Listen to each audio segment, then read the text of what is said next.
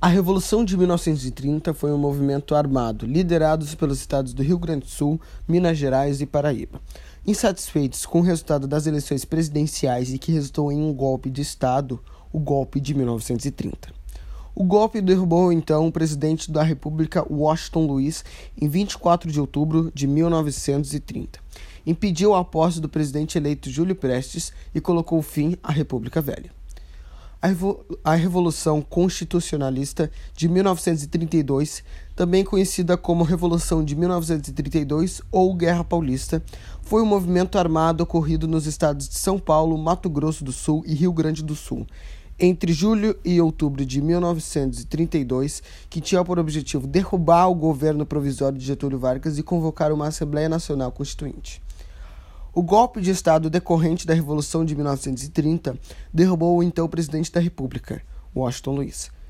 Impediu a posse de seu sucessor eleito nas eleições de março de 1930, Júlio Prestes.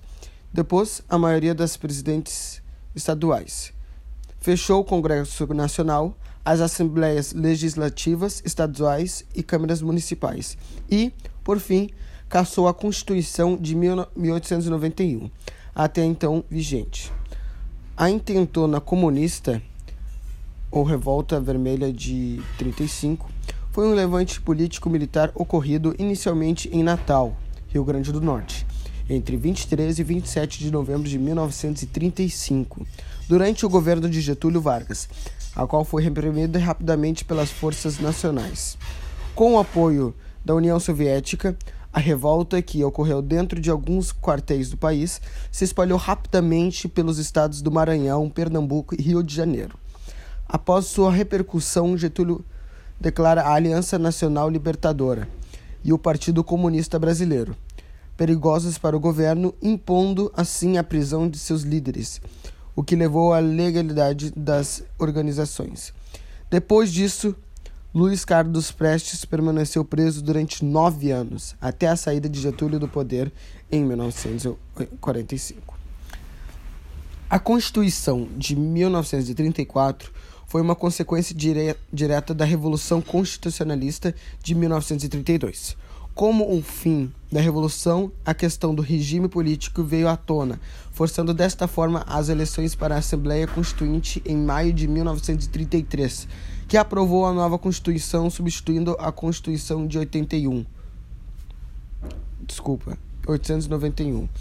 O objetivo da Constituição de 1934 era o de melhorar as condições de vida da grande maioria dos brasileiros, criando leis sobre a educação, trabalho, saúde e cultura, ampliando os direitos da cidadania dos brasileiros, possibilitando a grande fatia da população que até então era marginalizada do processo político do Brasil participar então desse processo.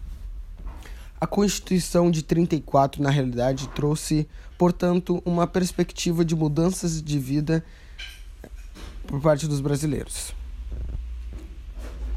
O Plano Corre foi um documento supostamente elaborado pelos comunistas nacionais e estrangeiros, que definia o desencadeamento de greves, manifestações, depretações, saques e até ataques a pessoas do governo. O plano, semelhante à intentona comunista de 1935, tinha como objetivo derrubar Getúlio Vargas, que era então o presidente da República do Brasil. No, no dia